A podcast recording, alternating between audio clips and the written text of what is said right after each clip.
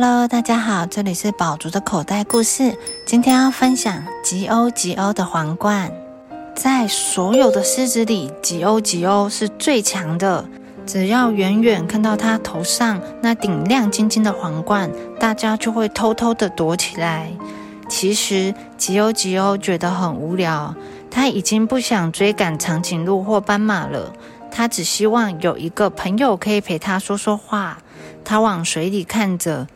咦，我也有白头发了，哎，眼睛也看不太清楚了。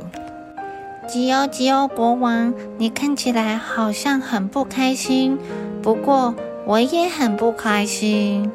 一只小灰鸟在旁边说话：“我生了六颗蛋，可是全都不见了，有三颗被豹偷走，有两颗被蛇吃掉。”还有一颗掉进河里了。这样啊，难怪你会不开心。嗯，有了，我有个好主意。如果你要生蛋，我知道有一个好地方哦。来，靠过来一点，让我悄悄的告诉你。你觉得我头上这顶皇冠里面怎么样？这个主意太好了。吉欧吉欧国王，我真的可以把蛋生在您的皇冠里吗？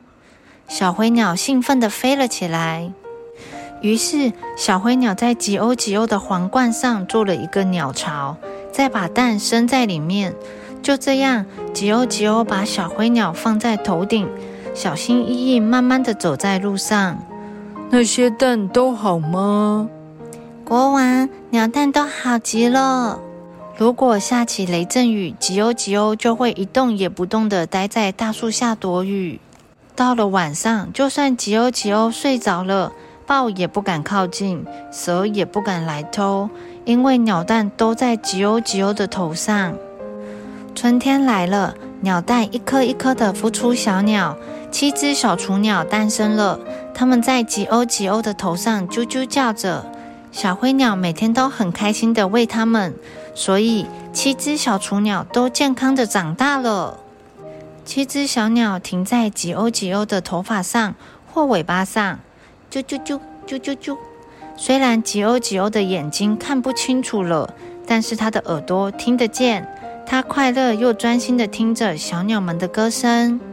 小朋友，再强壮的人也会有变老、脆弱的时候。